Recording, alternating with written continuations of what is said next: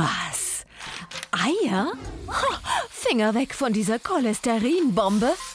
Nein, keine Panik, denn mit einem Ei essen Sie ziemlich gesund. Es enthält eine Menge an Vitaminen, Mineralien und Nährstoffen, die der Körper täglich benötigt. Ob ein Ei Ihr Cholesterin in die Höhe treibt, hängt vor allem an Ihrer genetischen Veranlagung. Hallo Mama. Selbst ein faules Ei kann noch zu was gut sein. Sie können immer noch Ihre Pflanzen damit düngen.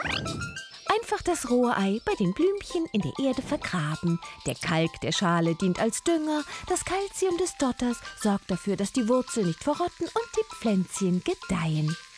Und im Ganzen vergraben kann es nach und nach über lange Zeit Nährstoffe abgeben. Nicht nur den Blumen tun Eier gut, sondern auch ihrer Haut. So machen sie eine natürliche Schönheitsmaske. Ei aufschlagen und Eiweiß vom Eigelb trennen. Dann das verrührte Eiweiß großzügig im Gesicht verstreichen, 10 Minuten einwirken lassen und mit lauwarmem Wasser abspülen. Das Eiweiß erfrischt und lässt die Haut praller und straffer aussehen. Wenn Sie beim Basteln keinen Kleber zur Hand haben, auch da hilft Eiweiß. Das ist nämlich ein gutes Bindemittel. Getrocknet ist dieses sogenannte Albumin sogar wasserfest. Aber wussten Sie, wie man ein rohes Ei durchsichtig macht? Dafür braucht man nur Essigessenz und etwas Zeit.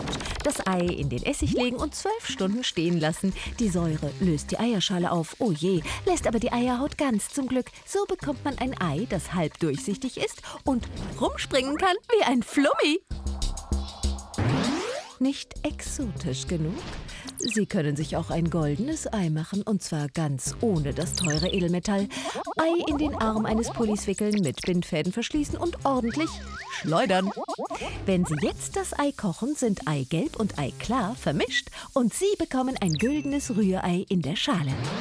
Übrigens, was rollt eigentlich schneller, ein rohes oder ein gekochtes Ei? Lassen wir doch beide mal eine Rampe runterkullern.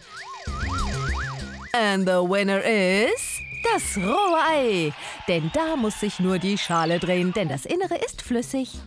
Das gekochte Ei muss seine komplette Masse in Bewegung setzen, denn es ist fest. Das erfordert Rotationsenergie und so braucht das Ei länger, um auf Touren zu kommen.